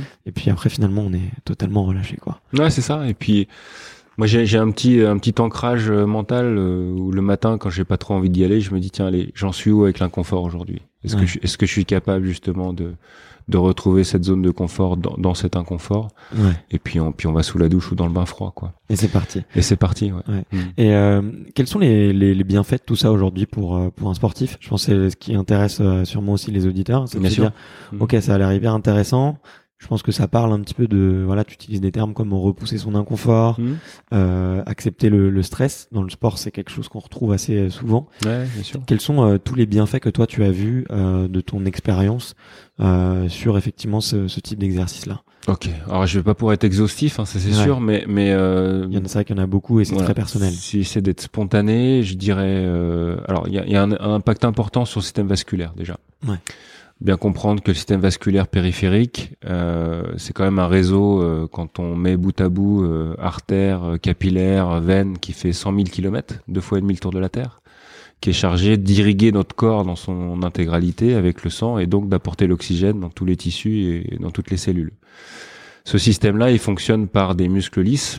Donc c'est ces muscles qui, qui, qui se contractent autour des, des artères et des, des veines et des capillaires pour venir aid- aider la progression du sang dans les tissus, notamment vers les extrémités. Donc quand je vais dans le froid et quand je vais dans le chaud, quand je vais dans le froid, ce système-là se contracte. Quand je vais dans le chaud, ce système-là se dilate, pour être mhm. schématique.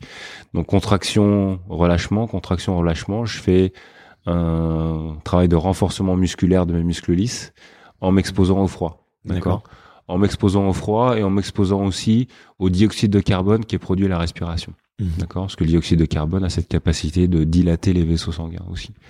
Donc, si je renforce mon système périphérique, j'ai une meilleure irrigation euh, et des meilleurs apports nutritifs et d'oxygène dans, dans, dans, dans, les tissus qui, sont, qui sont liés à ma performance sportive.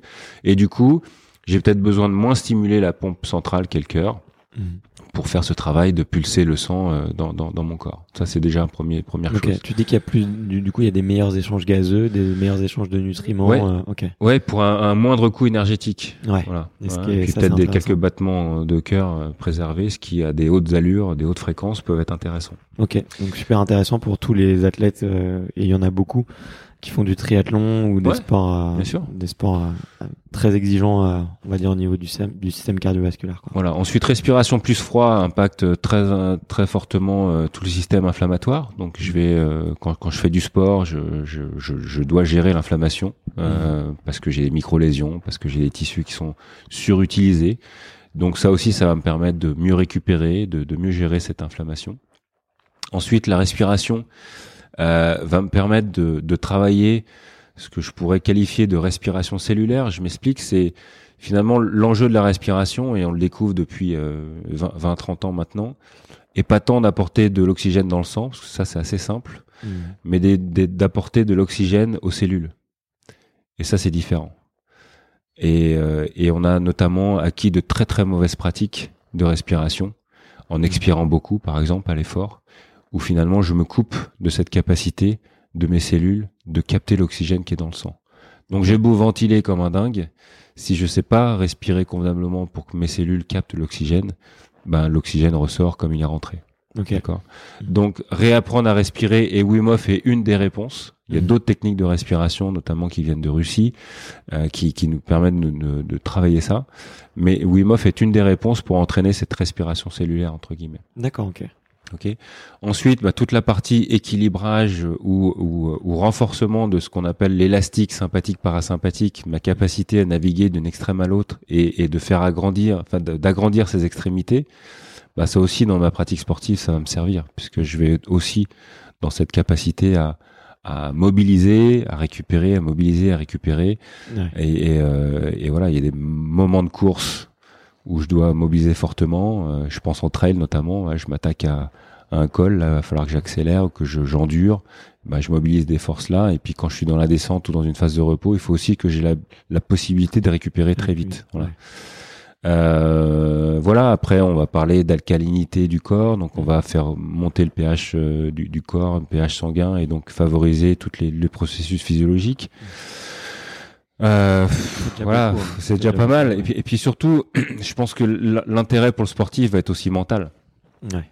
Parce que euh, euh c'est différent en fait de tutoyer la douleur, la douleur euh, quand on fait du sport et, et, et, quand on fait un sport comme le trail ou le triathlon ou le marathon ou la course à pied et, et les autres. Hein. Mhm.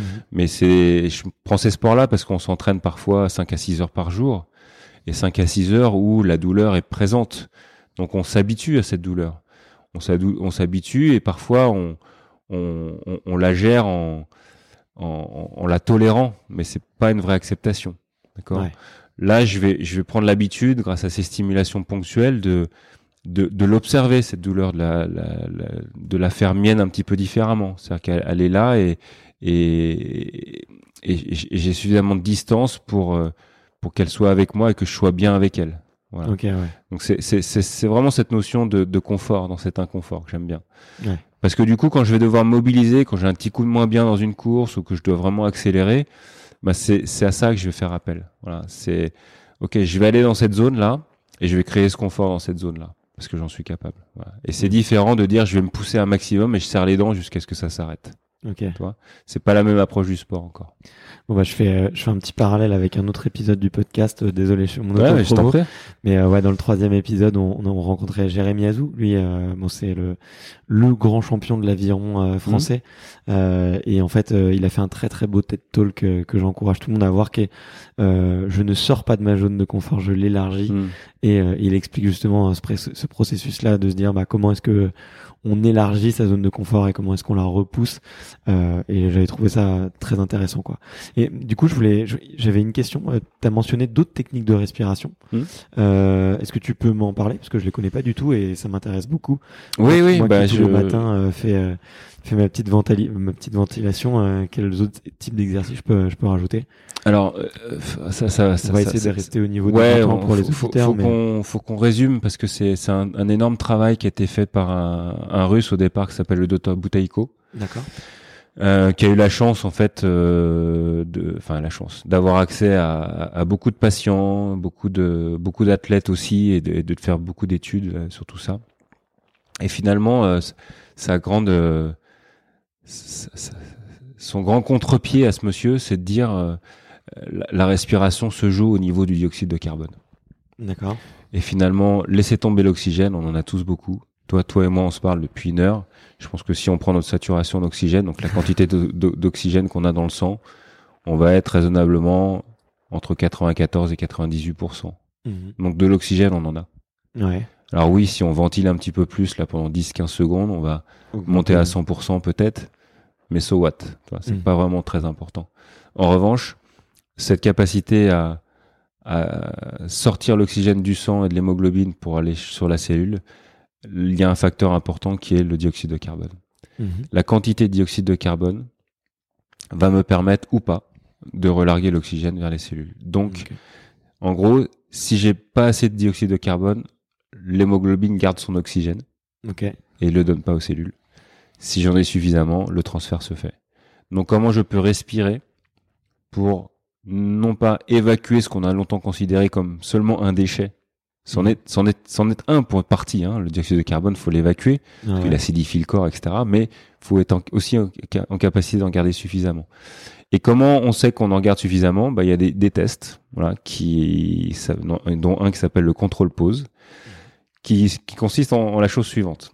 On inspire normalement par le nez, on expire normalement par le nez. Vraiment pas une grande amplitude, une amplitude normale, d'accord? Deux, trois fois comme ça. Et puis à un moment donné, on va inspirer par le nez, expirer par le nez et bloquer. Puis on va bloquer son nez aussi, parce que par le nez, même quand on a l'impression de ne pas respirer, il y a quand même 5 ou 15% d'échange. Et puis on va mesurer le temps de rétention, poumon vide quasiment, et nez bloqué. Ça, ça va nous donner un temps entre 5 secondes et 2 minutes, 3 minutes pour les meilleurs. D'accord Avec pas d'hyperventilation avant. Ah non, non, une respiration normale. D'accord. Et puis on va pouvoir faire ça à plusieurs moments de la journée parce que, parce que cette, cette constante, elle va un peu, elle peut varier dans, dans une journée. Mais qu'est-ce qu'elle va nous indiquer cette constante? Elle va nous indiquer notre tolérance finalement à la présence de dioxyde de carbone dans notre corps. Ok. Et du coup, euh, si on considère, et c'est pas, voilà, c'est un fait que ce qui nous donne envie de respirer, en fait, c'est pas le manque d'oxygène, mais c'est effectivement la quantité de CO2 dans notre corps. Eh ben, on va du coup pouvoir considérer que cette quantité-là, cette, cette donnée-là, ce- cette durée-là, euh, va me donner une indication sur mon état de santé. Et donc, mon besoin de respirer et ma qualité de respiration.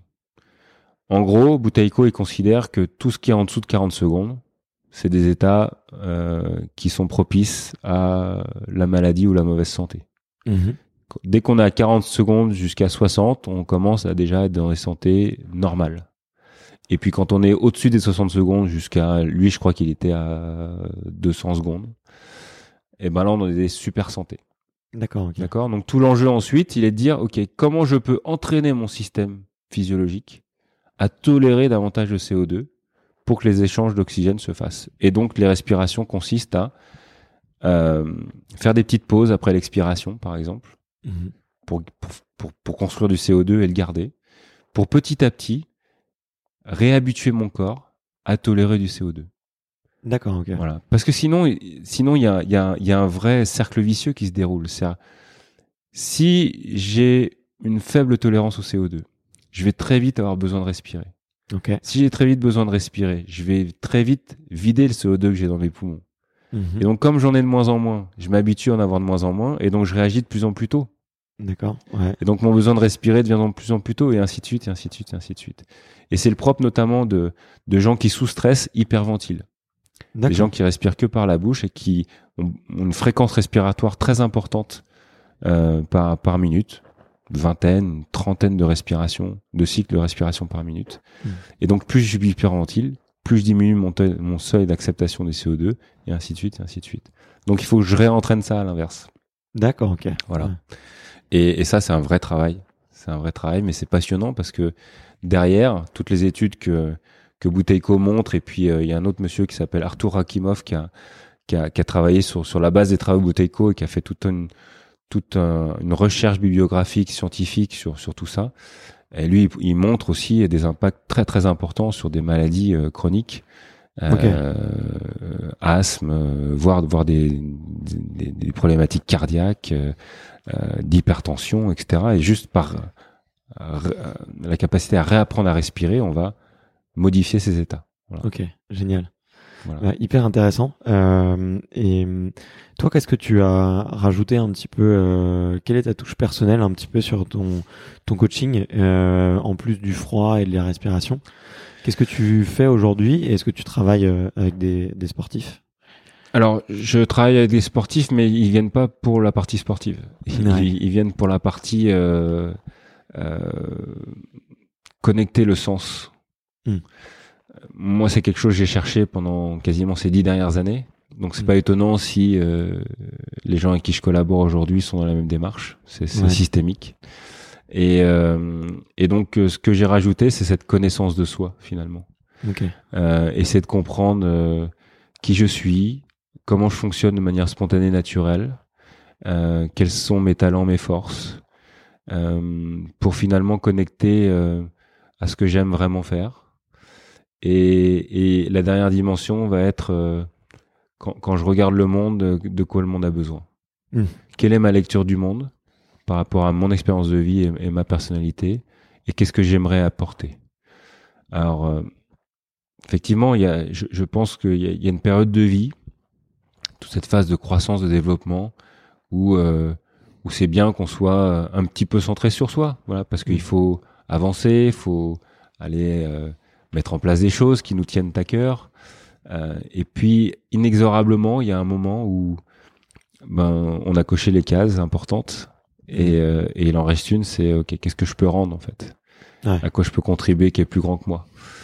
Et, et du coup, ben là, il y a une vraie démarche à faire sur euh, sur sur soi, parce que euh, l'environnement, les expériences, l'éducation, l'entreprise, les amis, toutes ces interactions-là ont, ont peut-être amené l'individu à s'écarter de qui il était de manière innée, Mm. parce qu'on a adapté des schémas Ouais, bien sûr. à l'environnement. Et donc, c'est peut-être moins, moins évident de reconnecter cette partie euh, authentique de nous. Mhm. Pour autant, c'est celle-ci qui va nous donner notre réponse parce Ouais. que c'est celle-ci euh, qui euh, nous donne cette coloration et qui nous permet de, de trouver ce qui compte vraiment pour nous. Voilà. Mhm. Donc ça, ça me passionne d'essayer de d'accompagner euh, euh, les gens à, à- à connecter ça chez eux, Ouais. euh, à trouver leur réponse. C'est vrai. Je les ai pas, hein, c'est vraiment eux qui, qui connectent ça. Mais je trouve ça beau en fait. Voilà. Tu sais, j'ai donné un petit secret. euh, euh, je l'ai fait encore hier soir en rentrant de Lyon. J'ai animé un atelier hier. Il y a, il y a un truc que j'adore, en fait, c'est America's Got Talent. Ok. Voilà, c'est c'est c'est c'est peut-être gnangnan, mais et j'adore voir les, les les moments euh, des golden buzzer parce que je vois du talent en fait. Je je, je vois des gens qui sont euh, euh, pendant deux trois minutes de la chanson ou ou ou, ou du ou du show qu'ils qu'ils qu'ils produisent complètement dans le flow, complètement eux en fait. Ils sont euh, transportés dans ce qu'ils ont à Mhm. faire et ils transportent aussi le public et ils génèrent des émotions. Et, et j'adore voir en plus parfois, tu sais, le, le premier regard des jurys quand la personne arrive sur scène, où déjà ils sont dans leur filtre, ils se disent, ah, ils ont déjà un jugement sur, ce- sur la personne, toi. Mhm. Euh, Une personne jeune ou au contraire une personne âgée, en fonction du physique, etc. Ils se disent, OK, ça va être encore une audition. Bon, faut voir, ils, ont- ils envoient 150 par jour, donc j'imagine. Et au moment où la personne commence à envoyer les premières notes, pouf, t'as tout de suite l'émotion qui est connectée et, et l'alignement euh, avec ça. Et je trouve ça magnifique, en fait. Donc, au-delà du show, si tu veux, c'est c'est voir ces gens dans leur flow, dans leur talent, à, à donner de l'émotion et du bonheur aux autres dans cette discipline-là, mais c'est possible dans tellement de champs. Voilà. Ouais. Ok. Voilà. Euh, super. Et euh, aujourd'hui, s'il y a des, des auditeurs qui sont intéressés par ton travail, euh, où est-ce que tu les rediriges et comment est-ce qu'ils peuvent te, te contacter? Alors moi j'ai un site, hein, je pourrais te donner le, voilà stéphanejohnson.com, ça c'est mon site sur lequel Super. il y a toutes mes coordonnées. Trop Euh, Je travaille sur un site parce que j'ai mon atelier, mais je, je me déplace aussi. Ok. Euh, hier je suis intervenu pour un préparateur mental qui formait des entrepreneurs euh, sur les croyances limitantes. Ok. Donc il m'a fait intervenir sur un atelier Wim Hof pour euh, pour justement illustrer ces croyances limitantes. Donc c'est des, des choses que que je fais volontiers et, et étonnamment hier ce qui a le plus marqué c'est la respiration. Toi, Ok. Comme quand je t'en parlais, c'est pour moi euh, une des clés vraiment importantes de de notre développement. Ouais, mais on le, on le, on le sous-estime euh, vraiment beaucoup. Mais Quoi. oui. Moi, j'ai, j'ai découvert la méditation sur le tard Mm. euh, et j'ai découvert la ventilation sur le tard. Mm. Mais déjà, apprendre à médi- euh, méditer, à se connecter sur sa, sur sa respiration pendant euh, ne serait-ce que deux minutes, euh, C'est pas grand-chose. euh, c'est, ça a eu énormément de répercussions positives. En tout cas, sur ma vie d'entrepreneur, euh, à être beaucoup plus connecté, à Mm. être beaucoup plus euh, concentré. euh, à écouter mes émotions, écouter mes pensées, à oublier un peu le stress et les pensées un Mhm. peu négatives. Bien Donc, sûr. je, je suis très content qu'on ait cette discussion et de Mhm. te l'entendre dire parce que c'est quelque chose que, qui me parle de plus en plus. Puis si le, le point important pour moi pour la respiration, après je je, je te laisserai, mais euh, elle est autonome, ouais. C'est vrai que depuis qu'on parle, on respire euh, sans, sans forcément y prêter attention. Pour autant, c'est pas parce que le corps met quelque chose en place de manière autonome que c'est mis en place de manière juste. bien sûr. Ça, ça peut s'être dégradé, ça peut justement par adaptation à l'environnement, par réaction à l'environnement, s'être complètement modifié et donc être plus du tout vertueux. Mhm. Mm, La chance, c'est qu'on a cette conscience qu'on peut placer sur ce dérèglement-là, et donc on peut mettre en œuvre les actions qui font que ça de redevient vertueux.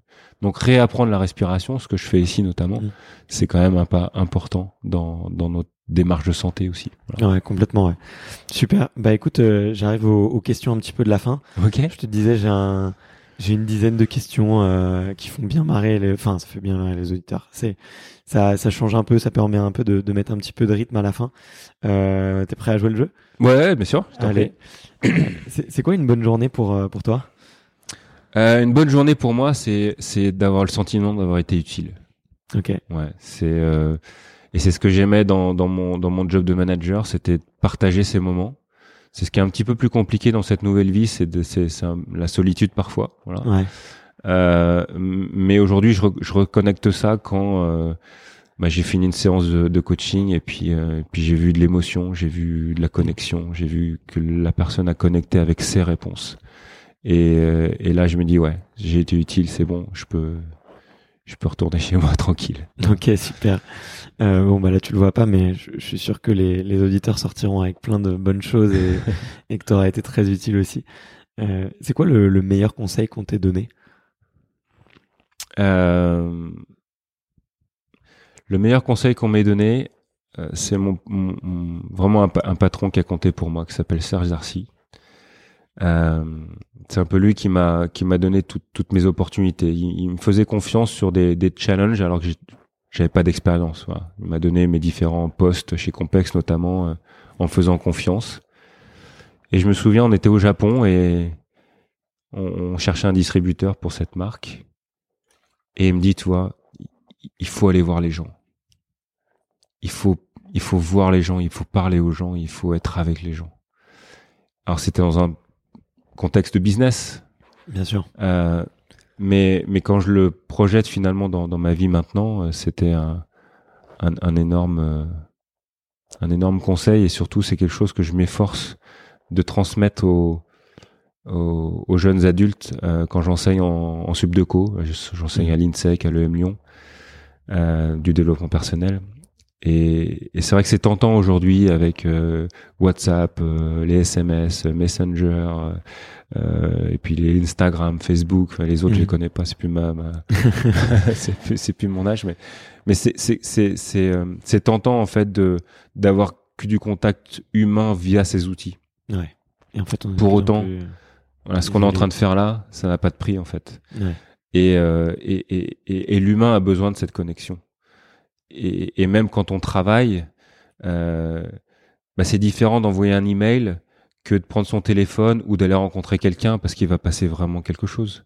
Hmm. Euh, et puis je vais pouvoir montrer qui je suis aussi, je vais pouvoir peut-être être authentique dans cette relation, construire quelque chose qui va aller au-delà du business, qui va rendre le business plus simple, qui va ouvrir sur des potentialités que j'avais peut-être même pas imaginé derrière mon écran et rédiger mon mail, parce que c'est one hmm. way là.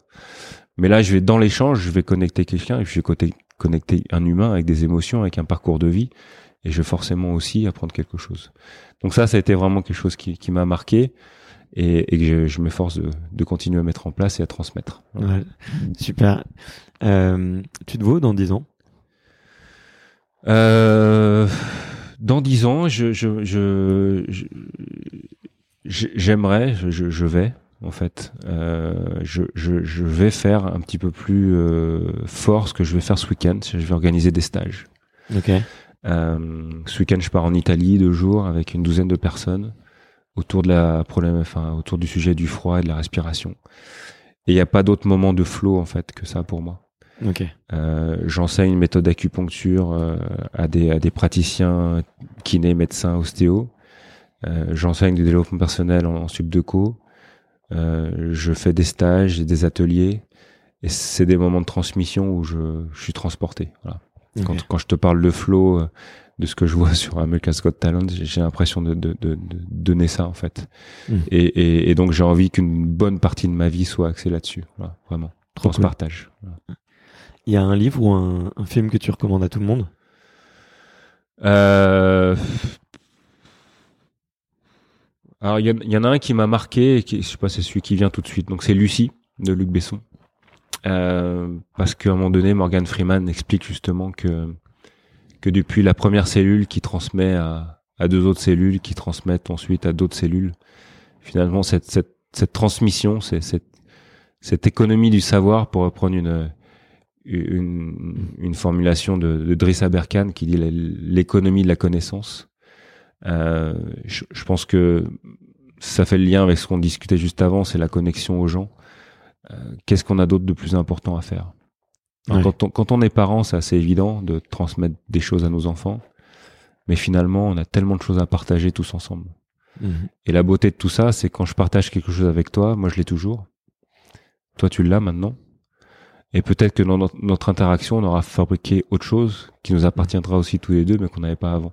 Bien sûr. Donc, donc on sort enrichi. Euh, c'est gratuit, c'est du temps, c'est c'est euh, capitaliser sur le meilleur de chacun. Mm. C'est vertueux.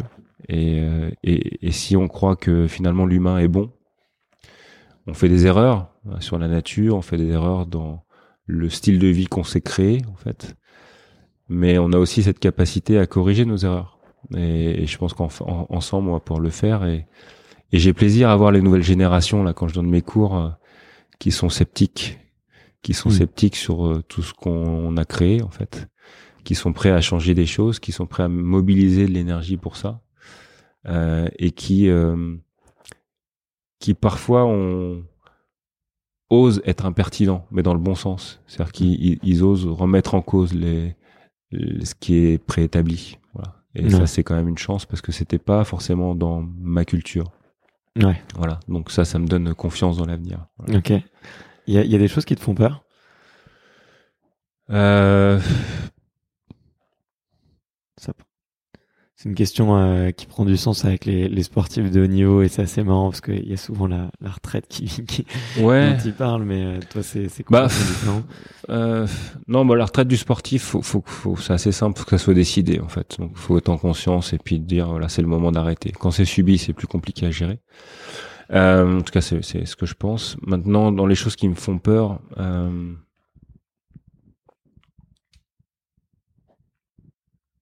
Non, c'est la qualité de la relation en fait avec l'autre.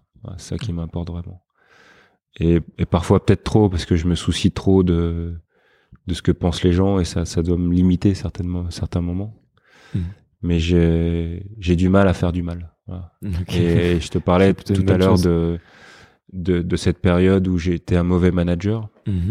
Euh, ça m'a mis, ça m'a pris du temps en fait pour euh, dépasser ça, accepter ça, euh, comprendre pourquoi et, Ouais. et ajuster. Voilà. Mais c'était euh, quand j'étais dedans, je voyais pas. C'est que quand j'ai fait un petit pas de côté, j'ai pu euh, aligner ça. Ok, génial. Euh, si tu pouvais euh, retourner à tes 20 ans et te donner euh, un petit conseil, euh, te se glisser euh, dans le creux de ton oreille comme une petite une petite fourmi, et si tu pouvais te dire un conseil, ça serait quoi? Euh, accepter l'imperfection Ok. et oser plus en fait. Et, et j'en suis encore là. hein. Il y, a, il y a plein de choses. Je te parlais de communiquer sur moi tout à l'heure. C'est, c'est des choses qui me sont qui sont très complexes. Ouais.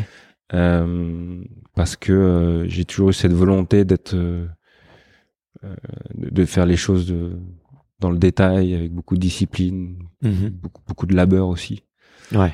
J'en- j'en ai oublié parfois de l'insouciance euh, j'en ai même oublié parfois d'expérimenter les choses parce que je voulais déjà avoir tout compris intellectuellement avant de faire ça j'ai corrigé beaucoup donc ouais ce serait plutôt ça être euh, une forme de liberté finalement d'être imparfait Ouais. Voilà, S'accepter, a- euh, c'est un vrai travail. Il y a une formulation japonaise, c'est wabi sabi, c'est l'accept, l'imperfection parfaite. Voilà. Ok. Euh, est-ce que ouais, bah du coup j'arrive à la dernière question en fait tout simplement.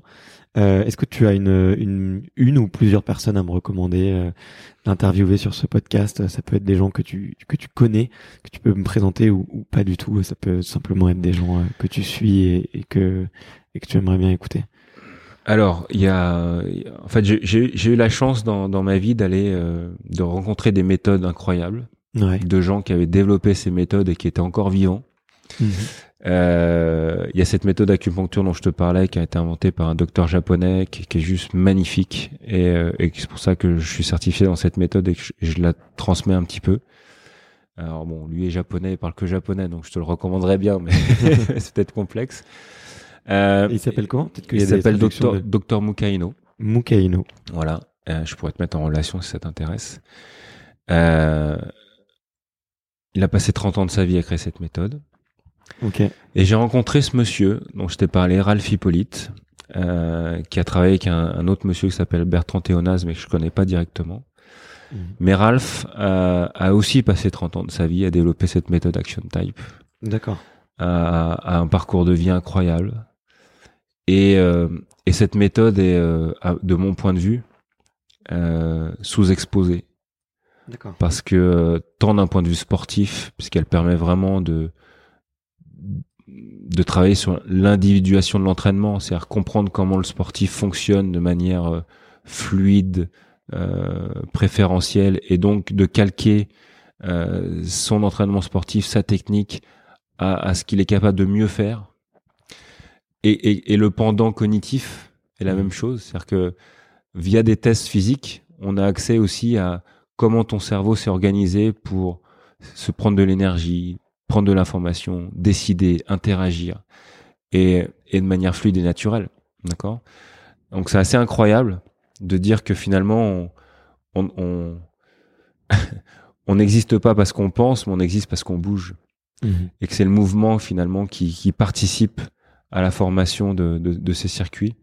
Et Ralph a créé ce, ce travail colossal. Et, et, je- et je serais euh, à la fois ravi qu'il partage ça parce que c'est à mon sens très utile, euh, à la fois euh, euh, ravi parce que parce qu'il mérite ce monsieur. Il mérite euh, euh, au même titre que Bertrand, mais il, il mérite d'être dans la lumière un petit peu pour partager euh, la qualité de ce travail euh, juste incroyable. Je pense que ça fait partie de ces gens qui à un moment donné sont connectés à des à des niveaux de conscience Mhm. très peut-être très de manière très fulgurant mais euh, mais qui leur permettent de mettre en place ces méthodes qui sont juste magnifiques. Ok. Génial. Et c'est pas les meilleurs pour parler d'eux. Ouais. Voilà, parce que ils sont dans leur truc. euh, Ralph, c'est un cherchant. À chaque fois qu'il connecte quelque chose, il va essayer de développer, machin, mais il a pas pris le temps De- de communiquer vers l'extérieur. Ok. Donc, euh, il est aidé en cela par sa femme, euh, Owen Nguyen, qui, qui fait ça très bien.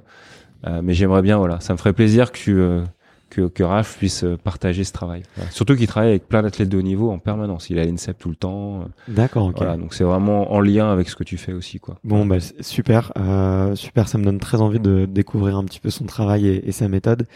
Euh, bah écoute, merci beaucoup, Stéphane. On a pris le temps, c'était passionnant, euh, hyper enrichissant. J'espère que, en tout cas, moi, je, je ressors avec plein de choses. Euh, J'espère que les auditeurs aussi. Donc, euh, donc voilà. Et bah écoutez, voilà, n'hésitez pas à contacter Stéphane. Et euh, si son travail vous a plu, et, et pensez à mettre une petite note sur l'épisode, ça me ferait toujours plaisir. Très bien. Voilà. merci beaucoup, Steph. Merci. Belle Salut. journée. Bye. Salut. Merci d'avoir écouté cet épisode jusqu'au bout. Si vous êtes encore là, c'est sûrement que l'épisode vous a plu, donc n'hésitez pas à le faire savoir autour de vous et à vous abonner pour ne louper aucun épisode. J'ai mis tous les liens dans la description, donc n'hésitez pas à y jeter un coup d'œil. Et sinon, moi je vous dis à la semaine prochaine pour une prochaine interview. Ciao